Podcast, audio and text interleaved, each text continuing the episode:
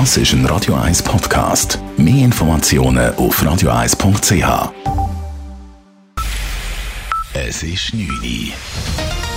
Radio 1, der Tag in 3 Minuten. Am Flughafen Zürich ist wegen des Verdachts auf eine Coronavirus-Infektion der Pandemieplan aktiviert worden. Es ging um ein Crewmitglied der Swiss. Der Mann war vor zehn Tagen auf einem Flug nach Shanghai eingeteilt. Danach hatte er Fieber und Husten. Nach der Landung wurde der Swiss-Mitarbeiter ins Spital gebracht, sagte der Chefgrenzarzt Hugo Sachs. Relativ schnell konnte man feststellen, dass der Patient eine Grippeinfektion hatte und damit der Verdacht auf einen Novel Coronavirus ausgeschlossen und der Patient entlassen werden konnte. Untersucht wurden außerdem auch jene Passagiere, die in der Nähe des hustenden Mannes saßen. Eine Corona-Infektion wurde bei niemandem bestätigt. Die Swiss gab heute zudem bekannt, dass die Flugverbindungen nach China länger ausgesetzt bleiben, nämlich bis Ende Februar.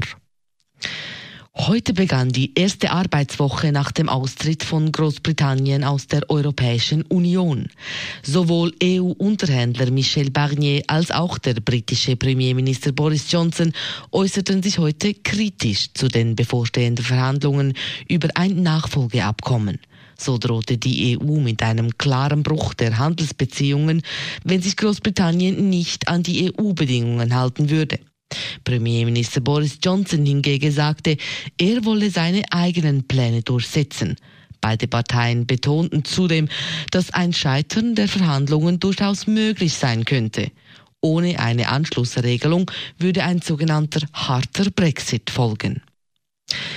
Die SBB will wieder pünktlicher werden. Letztes Jahr sank die Pünktlichkeit der Züge zum zweiten Mal in Folge.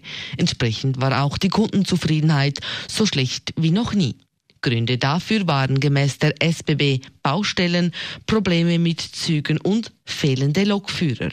Man sei daran, dies zu verbessern und den Bahnverkehr wieder stabiler zu machen, sagt SBB-Sprecher Raphael Hirt. Eine wäre, dass man das Netz grossflächig ausbaut. Das sind Ausbauten geplant in den nächsten Jahren und Jahrzehnten. Und das zweite ist, dass man wirklich schaut, dass man die Risiken minimiert, dass man die Baustellen besser plant, dass man schaut, dass Züge mehr verfügbar sind, dass einerseits mehr Züge haben und andererseits auch schauen, dass sie weniger Störungen haben.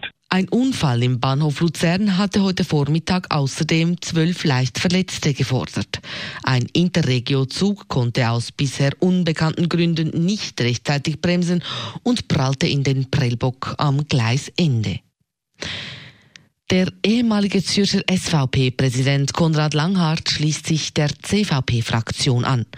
Dies hat er zusammen mit der CVP-Kantonsfraktion heute mitgeteilt. Konrad Langhardt ist nach dem schlechten Resultat der SVP bei den kantonalen Wahlen letzten Frühling zum Rücktritt als Kantonalpräsident gedrängt worden. Ende Jahr trat er dann auch aus der SVP aus. Laut CVP-Fraktionspräsidentin Yvonne Bürgin wäre Konrad Langhardt auch als Parteimitglied willkommen. Konkrete Pläne für einen Parteibeitritt gibt es zurzeit jedoch noch nicht. Radio 1 Wetter.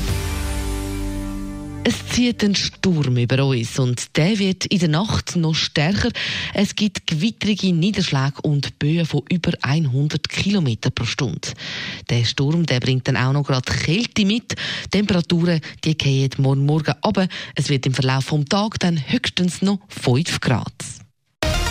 Das war der Tag in 3 Minuten.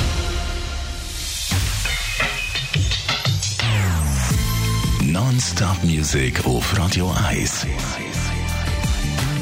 Die besten Songs von allen Zeiten. Non-Stop. Radio 1.